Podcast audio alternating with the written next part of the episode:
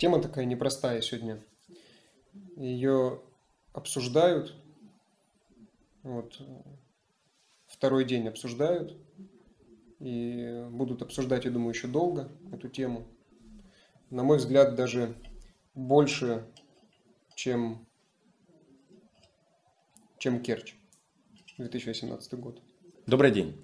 Сегодня мы собрались записать подкаст по очень трагичной теме 11 мая произошла трагедия в Казани, в 175-й гимназии.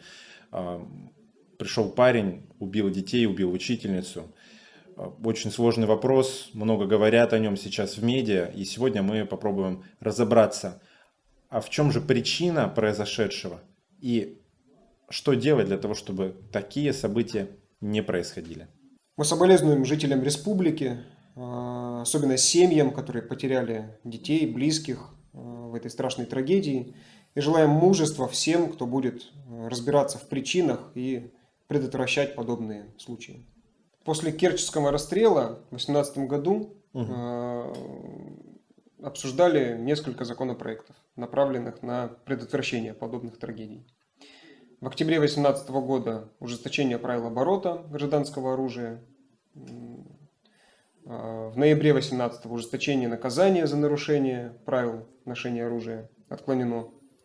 Ноябрь-декабрь 18 повышение возраста ношения оружия отклонено. Угу. Июль 19 э, обязательство владельцев оружия проходить проверку на употребление наркотиков раз в год отклонено.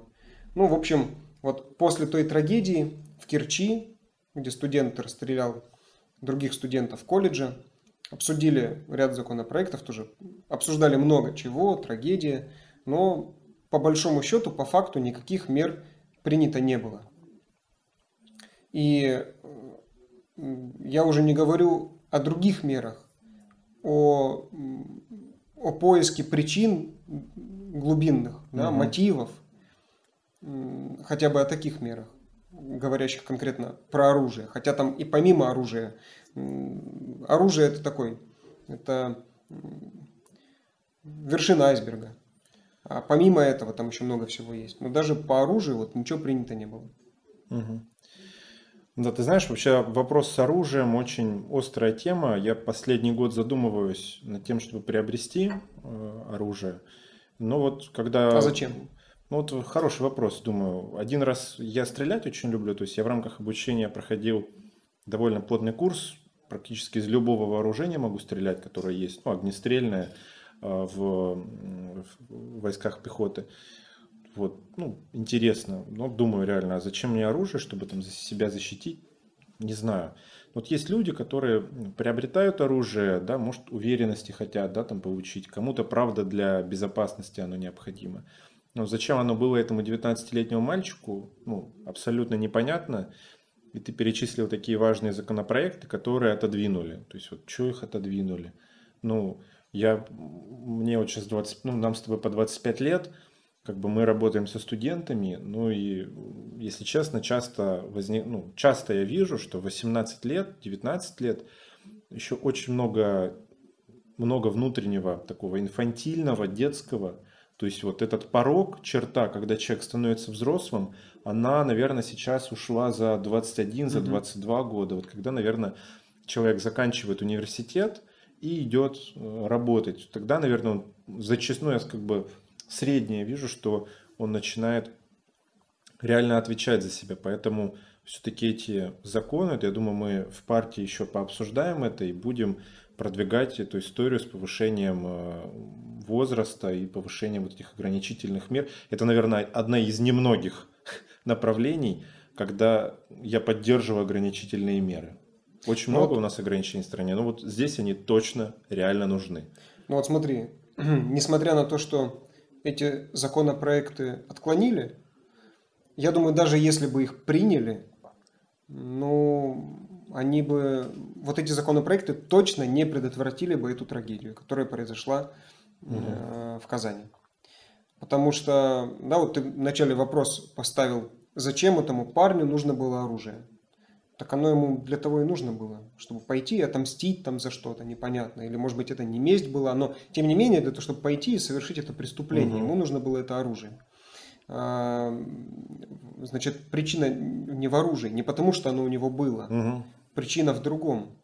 Он уже приобрел оружие, намереваясь это сделать. Ну да, согласен. Если ты все-таки захочешь, то Конечно. можно найти какое-то нелегальное оружие. Конечно.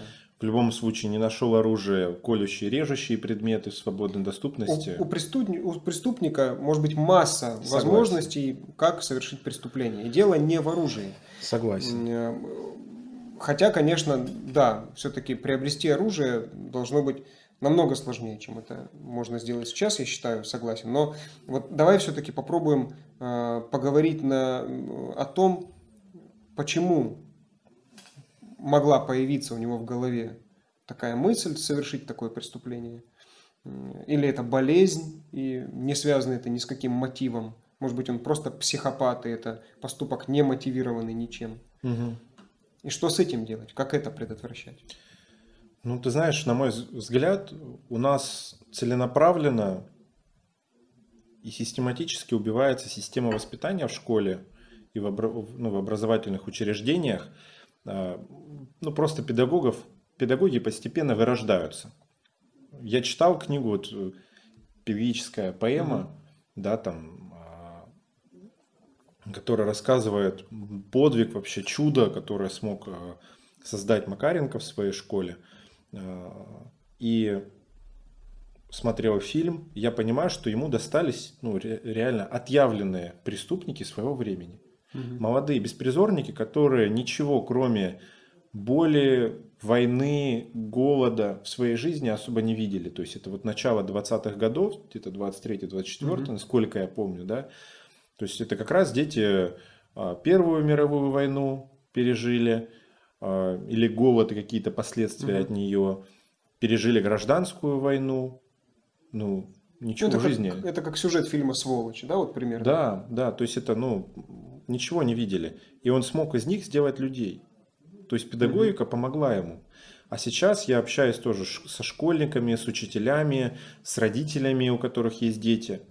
В школе все занимаются сейчас бумажками. Мгм. Школьники приходят решать тесты, а учителя приходят заполнять отчеты. Мгм. Ну да, воспитания нету. И, Воспитания нет, естественно, согласен. ну, реально ответственность здесь на Министерстве образования, на чиновниках, которые проводили эти реформы.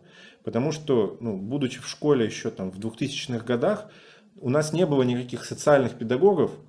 Просто мой классный руководитель там, э, он, ну, знал у кого что, какие проблемы, подходил, общался, разговаривал. То есть, ну, безумное уважение было. И э, даже ребята такие хулиганистые, которые были, ну, все вообще в рамках приличия было. Потому что Мгм. шла воспитательная работа. У нас было много деятельности. Мы ходили на субботники, поздравляли ветеранов. Мы убирали у себя территорию школы. Мы дежурили в классе, дежурили по школе. Через систему труда, через такую проектную работу на земле, Трудовое воспитание. Блин, мы даже в школе картошку сажали. У нас была огород школьный, Мгм. и вот в нашу столовую шла эта картошка. То есть вот ну, было трудовое воспитание. Сейчас его, конечно, можно заменять проектным. Тот труд, который все-таки более соответствует вызовам новой Мгм. эпохи. Но необходимо в школе возрождать вот эту воспитательную функцию, где в школе педагоги будут заниматься детьми. Мгм. Потому что вот э, я сейчас э, опять перечитывал книжку Луиджи Зоя «Отец». Он поднимает вообще психоисторические проблемы образа отца. То есть ну, не первый раз возникает кризис отца. Он э, в, цивили- в истории нашей цивилизации, мы к нему неоднократно возвращаемся.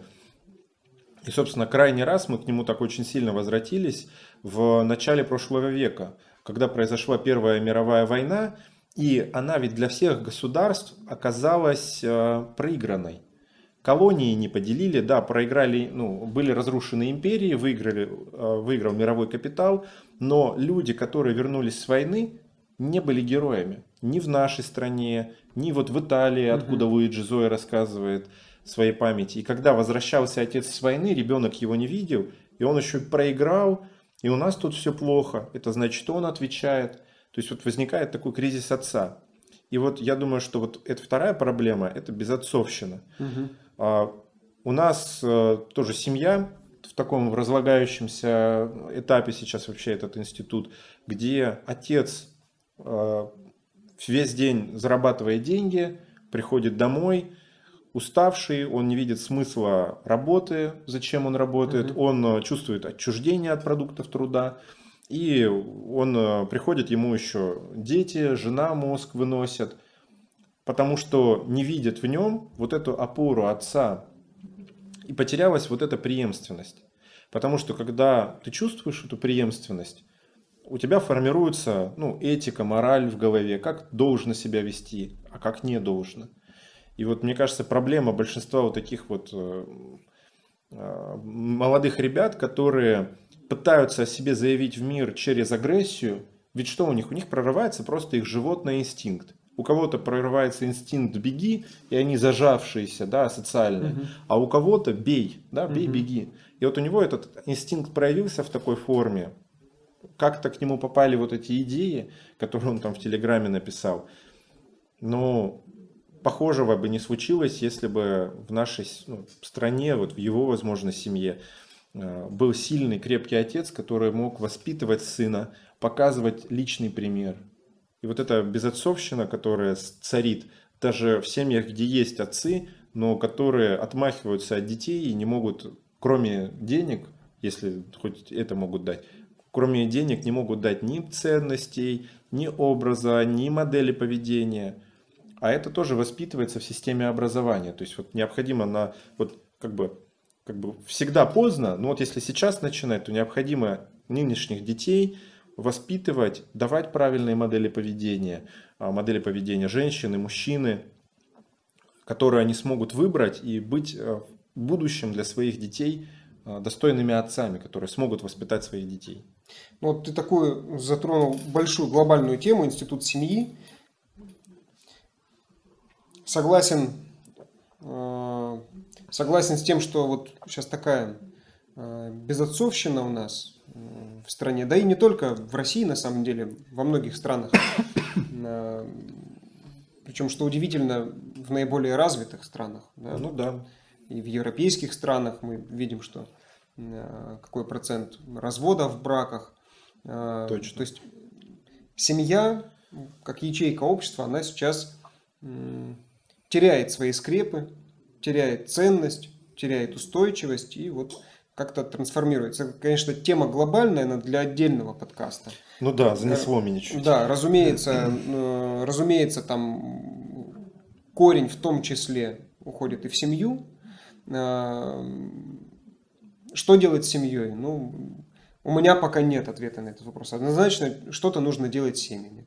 Э, здесь идет э, речь и, и об образовании для, для родителей, для взрослых людей. То есть угу. Мы говорим о воспитании э, школьников, студентов, но как бы их там система образования, их образовательные учреждения или молодежная политика, как бы их они там не воспитывали, не образовывали, mm-hmm. он все равно смотрит, например, в семье, он все равно живет в семье, Конечно. проводит большую часть времени в семье.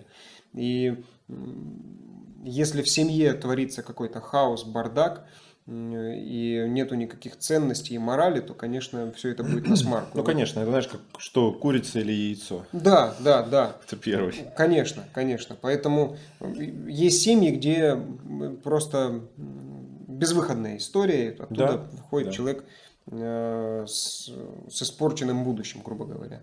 А, ну, опять это, конечно, связано э, с тем вообще, какая сейчас обстановка в гражданском обществе. Э, мы все-таки э, в мире э, живем потребление, я считаю, и сейчас, не знаю, было ли так всегда, я вижу, что сейчас у нас жизнь ради потребления, потребление ради жизни. Опять же, что прежде стоит, не знаю. Никаких просветительских эм, программ для населения страны. Только законы о просвещении. Только законы да? о просвещении, а самого просвещения его нету. Что мы видим? Мы видим тупые сериалы, тупые программы по телевизору. Человек может получать, конечно, э, полезную информацию э, для него, но где он ее возьмет и как он к ней придет, если никто ему, угу. никто ему об этом не говорит. Я считаю, вот не хочется, конечно, уходить в то, что вот было там раньше, клубы, кружки, Советский Союз и так далее, но тем не менее Они тогда были, эти кружки. Были Мгм. профсоюзы, а, сейчас их нету. И не только молодежь была Ну да. вовлечена, и взрослые люди были Да. вовлечены. Ты знаешь, сейчас вот мысль мне пришла, то есть вот в современном Ютубе, то есть если там Ютуб пять лет назад можно было реально начать делать хороший контент, э, продвинуться, то Мгм. сейчас как бы многие специалисты говорят, что ну это прям ну, очень небольшой шанс, если ты хочешь продвинуть канал, какую-то историю, необходимо вкладывать деньги. Мгм. То есть, наверное, вот для того, чтобы бороться с таким э, с низкоуровневым контентом, необходимо, чтобы государство инвестировало в продвижение Конечно, хорошего контента. конечно, о чем я и говорю. То есть должно быть сильное медиа у нашего государства, а часто медиа государственные, они ну, зашквар полный. Конечно. А заходит что? Заходят пранки, заходит тупость. Э, И, ну, в общем, больше я ничего особо сказать. Ну, конечно, клипы, музыка там. Ну и дискредитируют себя. Просто вот сегодняшнее конечно. медиа государственное это ложь зачастую. Да, Ну, я бы не сказал, конечно, ложь это громко, это полуправда. Э, факт в том, что, и правда точно в том, что э, мы не доверяем сегодня государственным медиа. Абсолютно. это точно. Даже если там что-то появляется хорошее, мы этому не доверяем. А, Скажем, я знаешь, я вот сейчас с точки зрения политики, я Мгм. смотрю первый, второй канал для того, чтобы понять позицию государства. Да, да, Не конечно. для того, чтобы новость узнать, а для Конечно. того, чтобы понять позицию государства. Конечно. Новости в других местах узнаю. Да. А, Конечно, там ну, шлак, один, ну, не один шлак, а развивается. Мы можем зайти в YouTube, в Instagram, Да, в да. TikTok, посмотреть, какие там вообще ролики набирают топы, что выходит в топы. Ну, конечно, это мусор абсолютно информационный. Это простая истина. Зараза всегда распространяется самостоятельно. Да. А, И ей для этого ничего не нужно. Любой вирус сам распространяется. Поэтому, конечно, на вот эту, на вот эту тупость как-то нужно влиять и выпускать э, проекты медиа просветительского характера. Причем интересные, чтобы они были. Слушай, давай вот вернемся чуть к, к нашему вопросу основному. Как ты думаешь, а в чем вот причина, на твой взгляд, теперь, почему эта ситуация произошла? Вообще, Дуров Павел писал недавно, э, с его слов, по социологии один человек на миллион потенциально психопат, который может пойти на немотивированные преступления. Угу, Это речь вот только о таких немотивированных. угу. Он мог быть одним из этого миллиона. Просто психически нездоровым человеком. Может быть и другая причина. Может Мгм. быть это все-таки мотивированный поступок, он мотивирован чем-то или кем-то навязан. И вот если чем-то и кем-то, то есть в первом случае тут, я считаю, мы ничего не сделаем, потому что выявить таких людей крайне тяжело. А, Но есть и мотивированные поступки. И вот мотивированные поступки, они, им всегда предшествуют какие-то изменения в человеке, которые могут быть заметны и в семье. Но, допустим, семья неблагополучная, ее мы не берем в учет. А, В образовательном учреждении, в какой-то молодежной среде. У нас же молодежная политика очень хорошо в России, насколько нам пишут, э, развивается. И брали интервью у директора колледжа, в котором этот парень учился. Его отчислили за несколько месяцев до э, преступления. Э, Так она что говорит? Она с удивлением рассказывает, с удивлением о, произо- о произошедшем, Мгм. она рассказывает о том, что он был тихим, спокойным. Три года он тихо сидел и ни с кем не дружил. Я не могла подумать и представить, что он может на такое быть способен. То есть Да. я ее слушаю, и я понимаю, что это какой-то абсурд Угу. полнейший, когда педагог, главный наставник в образовательном учреждении говорит, он три года тихо сидел, ни с кем не дружил, мы не могли подумать. Это первый признак того, что у него какие-то проблемы. И, конечно же, это не, не главная, не, не- единственная причина, но в том числе причина произошедшему, это, как ты уже говорил, это некачественная система образования и воспитания. Воспитания, которого по факту нет. То есть в образовательном учреждении ее не отрабатывают, потому что учителя загружены отчетами, бумажками, и, в общем-то, до воспитания им дела нет. Плюс неблагодарный труд, за который платят копейки. Ну, Мгм. конечно, ну, как, как- Да. какое там может быть воспитание, куда там человек будет вкладываться душой, особенно Точно. когда тебе Медведев говорит, мало денег, идите в бизнес, ну, как- как- о каком тут воспитании может идти речь? Во- Воспитание возможно только тогда, когда наставник относится с любовью и заботой Конечно. к э, воспитаннику. А какая там любовь, какая забота, когда человек упахивается на работе, его не ценят и не благодарят. В общем-то, это первая и главная mm-hmm. причина. И вот, во-первых, в образовательном учреждении э, ничего не происходит в воспитании. Во-вторых, где, где это самая молодежная политика, о которой нам пишет и Министерство просвещения, и Росмолодежь. Хотя я очень хорошо отношусь, уважаю Федеральное агентство по делам молодежи, грантовая поддержка там прекрасная. Но, тем не менее, я миллион раз говорил и буду продолжать говорить, они все работают как врач, лечащий здорового человека. Вся система молодежной Точно. политики и в Краснодарском крае, и не только Краснодарского края, в основном работает с лидерами, которым, в общем-то, не нужна их помощь никакая. Но они и без с, них, да. С ними просто удобно работать. Конечно, это лидеры, активные, это лидеры, активисты, которые сами предлагают проекты, сами везде ездят, э, участвуют во всем. Э, конечно, с ними удобно работать. Но работать надо не с теми. Да. Работать надо вот как раз с такими, с латентными потенциальными убийцами, маньяками, которых неизвестно сколько еще может быть. В общем, для меня лично очевидно, что одна из причин это некачественная система образования и воспитания в России, угу. которую нужно менять. Менять ее нужно прежде всего, конечно, с пересмотра законопроектов, с пересмотра программ образовательных, воспитательных, угу. с пересмотра кадров в системе образования и воспитания угу. в России э, однозначно, с повышения зарплат учителям. Э, и, в общем-то, у меня есть хороший пример. Э, вот я говорил о том, что да, вот молодежная политика работает как врач со здоровым человеком. Эм, есть хороший пример. У меня товарищ в Германии, у него спортивный клуб. Э, как они набирают себе в клуб э, ребят, там, они самбо занимаются. Они выходят на улицы вечером, по городу ходят э, и общаются с молодежью, которая там где-то пиво пьет, там сидит на лавочках, uh-huh. курит. Они к ним в компанию вливаются, знакомятся, общаются. Uh-huh. А потом говорят, слушай, а у меня тут клуб спортивный, давай, погнали. Они вовлекают молодежь тем самым в спорт. Вот у нас а. так ребята в Обширонске делают. Ну, по крайней мере, не то, что прям специально, то есть они ходят, угу. общаются, и реально народ в Обширонске, вот. Подыжинске вовлекают. При... Э, то есть это отличный метод вовлечения молодежи Э, потому что, в общем-то, много молодых людей даже и не знают о возможностях, которые они могут, которые для них э, есть в молодежной политике, в спорте, в проектной деятельности и так далее. Угу. Они э, за несколько лет привлекли там что-то около там двух тысяч молодых людей в угу. клуб, клуб самбо, замерили Э, статистику по преступности среди молодежи, она реально упала на какие-то там проценты. Мэр города их за это наградил, как бы они угу. провели реальные исследования. Угу. Это поспособствовало. Все рецепты очень простые. Просто нужно заниматься воспитанием и образованием э, людей. Прекрасно. Ты знаешь, вот я еще от себя хочу так сказать.